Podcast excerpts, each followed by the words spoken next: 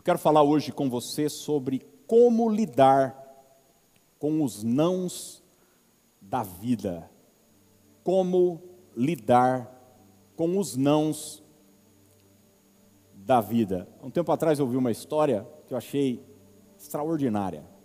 Diz que um, uma criança pequena estava no ônibus fazendo uma farra. Estava lá o pai e a criança do lado. Ele ficava de pé no, no banco do ônibus e pulando e fazendo aquela, aquela ruaça, um menininho lá de 4, 5 anos, e o pai todo incomodado, dizendo: Filho, senta.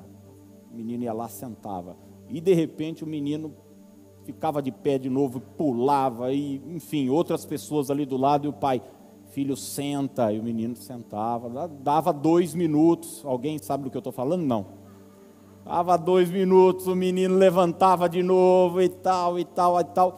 Até que o pai pegou ele firme pelo braço e falou: Senta.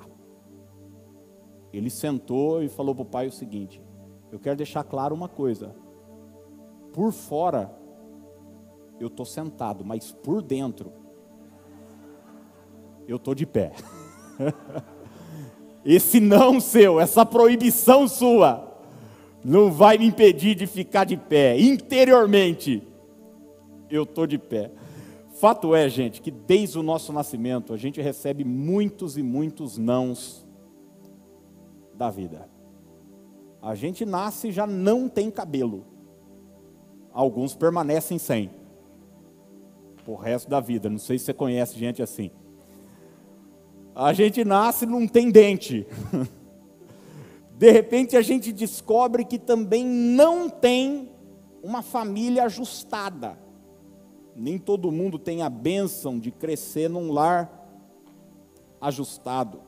Você se torna adolescente e você descobre que não tem a aparência que você gostaria, o peso que você gostaria, os olhos que você gostaria. Você vai estudar e de repente você não cursa a faculdade que você gostaria, não conseguiu entrar, prestou, ou se não prestou, nem prestou porque a família não tinha dinheiro para te mandar para o lugar dos seus sonhos.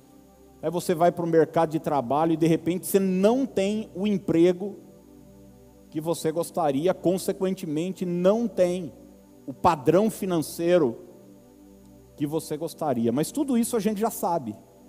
Que a vida, a nossa história vai colocando um monte de não na nossa na nossa frente. A questão é como a gente lida com esses nãos que a vida vem nos trazendo. Situações que a gente não esperava e acontecem. Limites que são colocados diante da gente. Essa semana eu estava lendo as cartas do apóstolo Paulo e quando eu cheguei na carta de Paulo aos Filipenses, duas frases de Paulo me chamaram muito a atenção. É óbvio que eu já tinha lido Filipenses inúmeras vezes, mas essas duas palavras me saltaram ao coração e desde esse momento eu soube que eu deveria compartilhar elas com vocês. A primeira delas está em Filipenses 3, verso 12. Só a primeira parte do versículo, que começa com essa palavra. Paulo diz: Não que eu o tenha já recebido. Não que eu o tenha já recebido. Existe algo dentro do contexto que Paulo estava esperando receber e ele deixa claro: não recebi, não recebi, não recebi. Verso 13 agora, o verso posterior. Primeira frase também, Paulo diz: Irmãos, quanto a mim, não julgo havê-lo alcançado. Não julgo havê-lo alcançado. Existia algo que Paulo queria receber e não recebeu. Existia algo que Paulo queria alcançar e não alcançou. Ele fez uma avaliação, ele colocou a vida na balança e ele descobriu que ele não tinha aquilo que ele esperava ter. E ele faz então essas duas declarações. eu não recebi, eu não alcancei. Vamos falar juntos? Diga, eu não recebi, eu não alcancei. É bom você entender que não se trata de uma pessoa qualquer, se trata do apóstolo Paulo. Não é problema de pecado escondido, não é problema de safadeza, não é problema de descuido espiritual, nós estamos falando do homem que depois de Jesus Cristo deu a maior contribuição para a história da igreja, até os dias de hoje. Ele diz o seguinte: Eu não recebi, eu não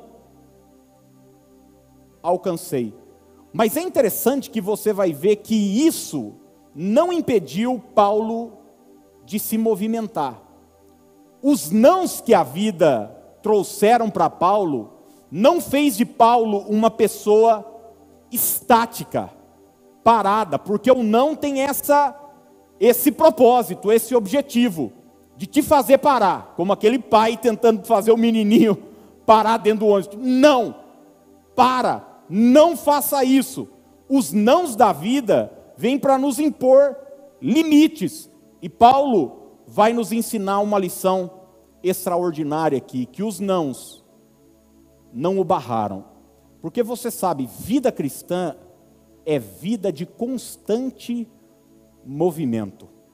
Vamos falar juntos essa verdade? Diga, vida cristã é vida de constante movimento. Gente, você sabe, tudo que para morre. Tudo que para morre. Você para de se exercitar, de repente você começa a atrofiar.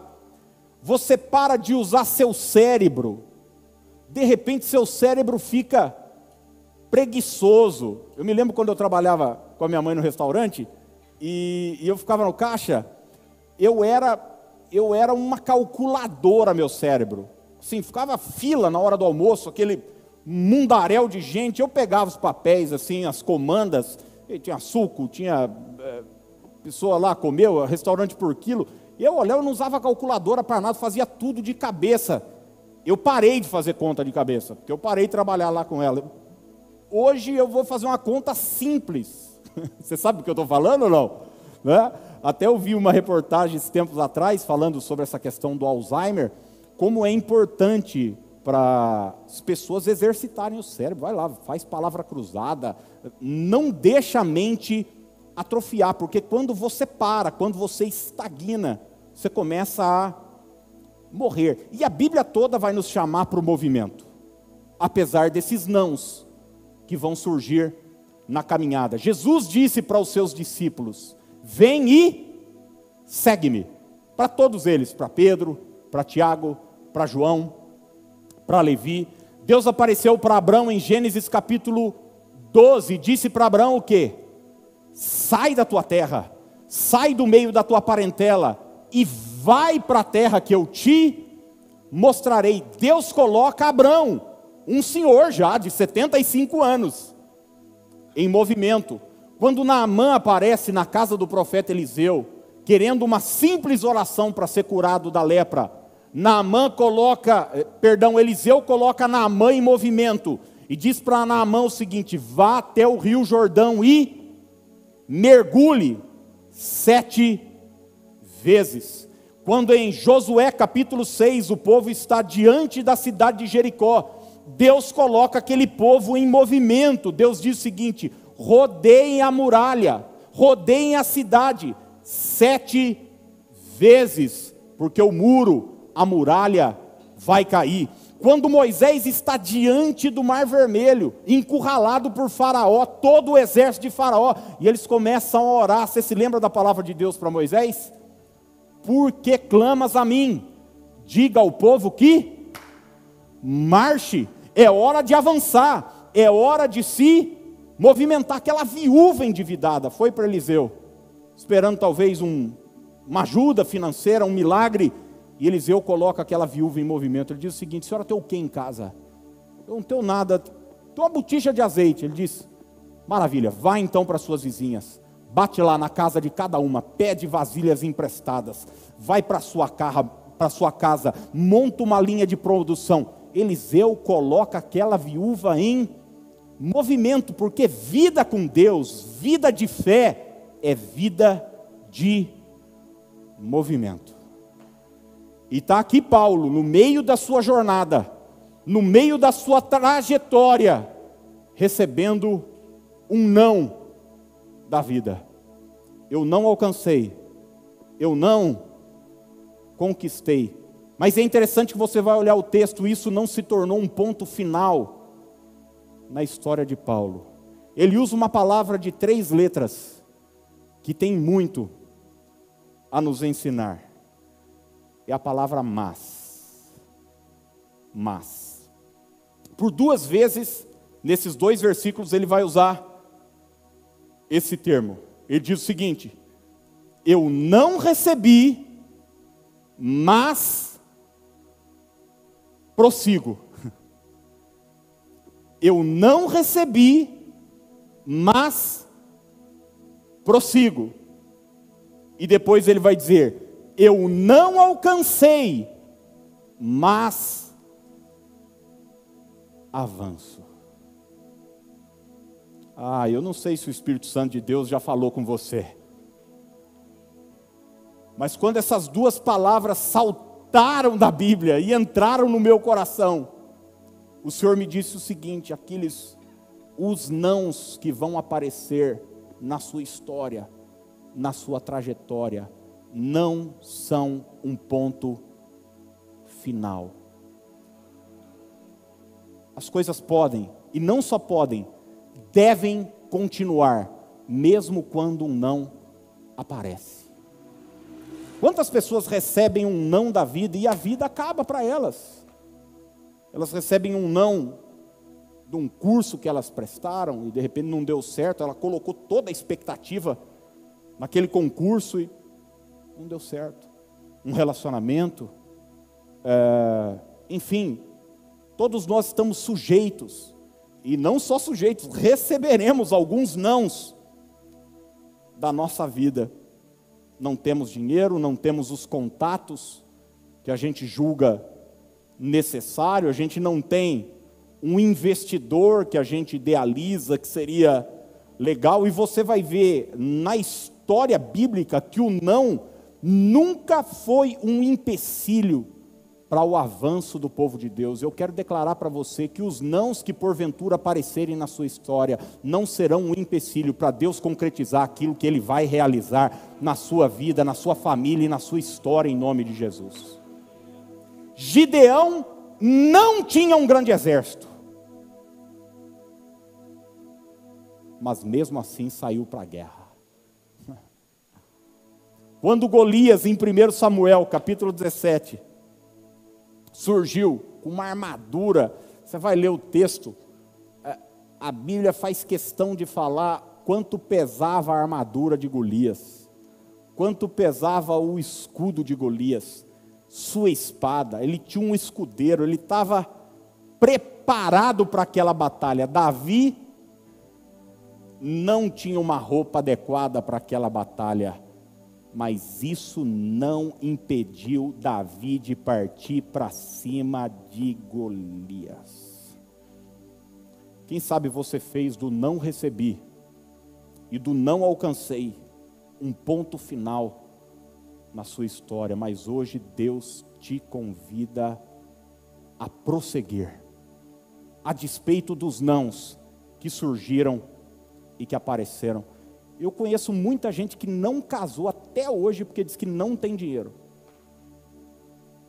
Eu não tenho dinheiro para fazer uma festa que eu gostaria. Eu quero dizer para você que eu também não tinha dinheiro para fazer uma festa e casei sem festa.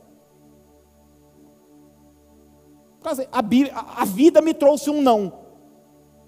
Até minha mãe, eu me lembro, quando a gente estava perto de casar, ela falou: Aquiles, você não vai fazer nada? Eu falei: não tem dinheiro, vou fazer o quê? Mas vou casar, quero casar. Doido para casar. Doido, morrendo de medo de Jesus voltar. Eu, se tem uma coisa que eu aguardo ansiosamente na vida é a volta de Cristo mas eu tinha um medo dele voltar antes do meu casamento. Falei, não, senhor, quebra esse galho aí, dá uma esperada. Agora eu estou cantando Maranata todo dia, pode voltar. Pode voltar, mas eu precisava resolver algumas coisas. mas tem gente que coloca um impedimento. Ah, eu não tenho uma casa, eu não tenho isso, eu não tenho aquilo, eu não tenho. E a pessoa foca apenas no não, naquilo que ela não possui. E isso impede a pessoa de avançar, de prosseguir. Muita gente tem um chamado de Deus para o ministério, para evangelizar, para começar algo, um propósito. E ela diz: Mas eu não tenho apoio, eu não tenho uma equipe, eu não tenho os recursos, eu não tenho condições emocionais. Eu estava vendo o testemunho da Joyce Meyer esse tempo atrás, eu nem acreditei quando ela falou aquilo. Ela falou: Eu comecei a pregar, a Joyce Meyer hoje tem 76 anos de idade, é uma das maiores escritoras do mundo, pregadora, enfim, extraordinária. E ela começou a pregar numa sala de uma casa com 42 anos de idade. E ela falou que pregava, ela fumava quando ela começou o ministério dela. Ela falou, eu ia com um shortinho curto. Todo mundo olhava. Existiam áreas da minha vida que não estavam resolvidas ainda. Mas eu senti um chamado de Deus. E aquelas coisas que não estavam resolvidas ainda, não foram um impedimento para eu começar a me colocar em, em movimento. E ela, obviamente, foi acertando e arrumando e santificando a sua vida, porque é assim que Deus faz conosco, quando nós nos dispomos e declaramos: Senhor, eis-me aqui, envia-me a mim.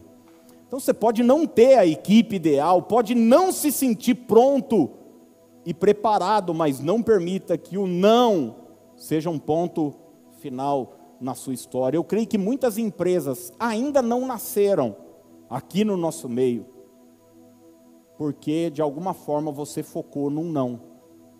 Você não tem um sócio que você acredita que deveria ter. Sempre você está focado em alguma coisa que você não possui. E entenda algo, por favor, sempre vai faltar alguma coisa que a gente julga necessária. Sempre. Não é necessária, não é fundamental, mas a gente acha que é necessária e fundamental. Eu me lembro quando nós fomos começar aqui a comunidade, não tinha, não tinha um monte de coisa, não tinha. Eu estava me lembrando essa semana, quando lá na rua São José, a gente ia, chegava numa porta de aço, duas portas de aço, aquelas de boteco mesmo, com um ferro no meio, que divide eu a vida inteira trabalhei com a minha mãe e eu fechava o, o, o restaurante todo dia lá, fechava, falava, eu já tinha um chamado, Deus falava, um dia isso vai acabar na minha vida. Adivinha?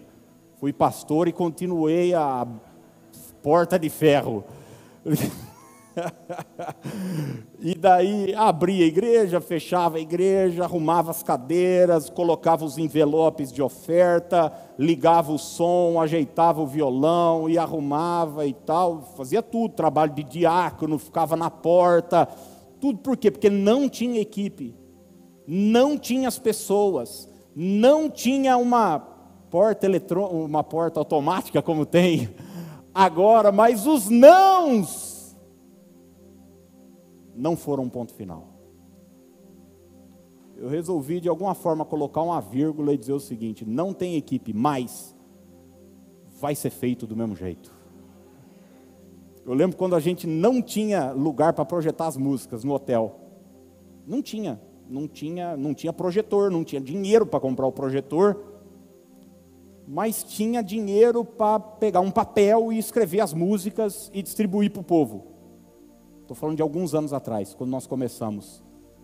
E o não projetor não foi um empecilho da gente adorar a Deus. Vamos falar, ah, então não vamos fazer louvor porque não tem um projetor que eu sonho. Um dia nós vamos ter um telão de LED num templo para milhares de pessoas. Eu achei que você ia. Vai acontecer, você acreditando ou não? Eu, eu, se eu fosse o seu, já cria já, que é para agilizar a coisa. É, ainda não tem, mas o fato de não ter, não vai nos impedir de continuar avançando, avançando, avançando, avançando. Qual é a chave então? Como é que a gente tem essa capacidade de botar essa vírgula, dizer eu não alcancei, eu não tenho, eu não possuo, mas eu prossigo. O texto vai responder isso, e eu quero deixar esse em princípio e orar por você e nós vamos encerrar. Filipenses 3,16. Depois de fazer todo esse balanço, essa avaliação, que de positiva não tem nada, eu não alcancei, eu não conquistei, mas eu estou indo. Paulo diz o seguinte: todavia, andemos de acordo com o que já alcançamos. Todavia, eu não alcancei, eu não conquistei, eu não possuí, eu não tenho uh, os recursos que eu gostaria, eu não tenho a equipe que eu gostaria, eu não tenho o apoio que eu gostaria, eu não tenho o background que eu gostaria, eu não tenho a formação que eu gostaria. Todavia, eu ando de acordo com o que eu já alcancei. Para aquilo que Deus tem preparado e reservado para você aquilo que você não tem, não se preocupe, não é isso que vai fazer a diferença. Deus vai usar aquilo que você já tem. O profeta Eliseu, quando recebeu a visita da viúva, a viúva disse para ele: Você conhecia meu marido? O marido dela era, era discípulo de profeta, era um homem que temia a Deus. Ele diz: Ele deixou uma dívida enorme. Ele era profeta, mas era descabeçado com dinheiro. E agora nós estamos na pindaíba, meus filhos vão ser levados como escravo, e a situação está feia. O que Eliseu perguntou para ela, gente? Qual é o tamanho da dívida? Quanto te falta? Do que você precisa? Eliseu perguntou para ela: O que você tem na sua casa? o que você possui? O que você já alcançou. Ele não perguntou se era muito, ele não perguntou se era pouco, porque Deus vai usar aquilo que a gente tem, aquilo que a gente alcançou. Eu me lembro que durante muito tempo, principalmente no início do ministério, eu ficava me comparando muito com amigos seminaristas que estavam começando junto comigo, mais ou menos a mesma idade,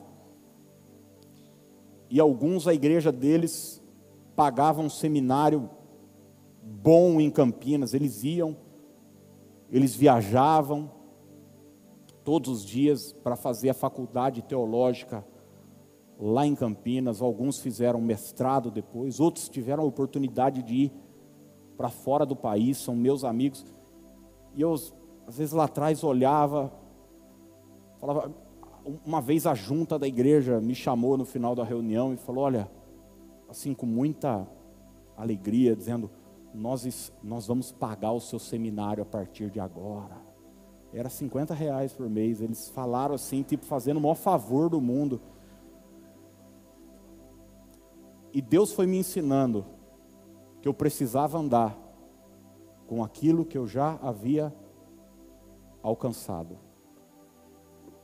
Se Deus te deu a oportunidade de fazer o mestrado e o doutorado, cara, vai com mestrado e doutorado. Eu tenho certeza que se Davi tivesse uma bazuca, ele ia com bazuca para cima de Golias. Mas sabe o que ele tinha? Cinco pedrinhas no ribeiro. Cinco pedrinhas no ribeiro. Quando Deus foi chamar Moisés em Êxodo, capítulo 3 e 4, ali na sarça ardente, você se lembra que Moisés estava em crise. Eles achavam que ele não tinha capacidade de falar, ele não ia ter o apoio, o reconhecimento das pessoas. Aliás, ele já teve uma tentativa e foi frustrada, acabou matando um cara, lá foi descoberto. 40 anos se passaram, ele estava lá todo traumatizado, gaguinho, perdido. E Deus, depois, no final dessa história toda, já leia o capítulo 3 e 4 de Êxodo, você vai perder a paciência com Moisés. Se você ainda lê o texto sabendo que ele era gago, você vai perder a paciência mais ainda. Porque é uma conversa, é uma quantidade de desculpa que ele vai apresentando para Deus. Uma já paciência que Deus tem, até que Deus fala, Moisés, o que, que é isso na sua mão? Falou, é um bordão, um cajado. Ele era pastor. Era, gente, hoje nós assistimos o filme Os Dez Mandamentos, né? Não tem a, a, a chamada do filme, aquele homem barbudo, cara de profeta com cajado na mão, a gente fala uma vara mágica, não sei. Era só um pedaço de pau. Só isso. Acontece que nas mãos de Deus abriu o mar fez a rocha brotar água, transformou as águas do Nilo em sangue, sinais, prodígios e maravilhas Deus fez com aquilo que Moisés já tinha, já possuía uma multidão de escravos. Num dia foram libertos da opressão da maior potência do mundo, Deus não perguntou para Moisés: você precisa de um exército? Eu vou mandar uns anjos. Você precisa de alguma coisa? Que que você, você quer começar a falar bem, a ser articulado? Não. Deus falou: não, Moisés, nós vamos com aquilo que a gente tem. É um pedacinho de pau? Para mim é suficiente. Joga no chão, jogou, se transformou numa serpente. Lembra do texto? Depois ele pega, se transforma num cajado. Novamente, quando Jesus estava pregando, no deserto, o povo já três dias sem comer, com fome. Três dias sem comer, pouca gente aguenta.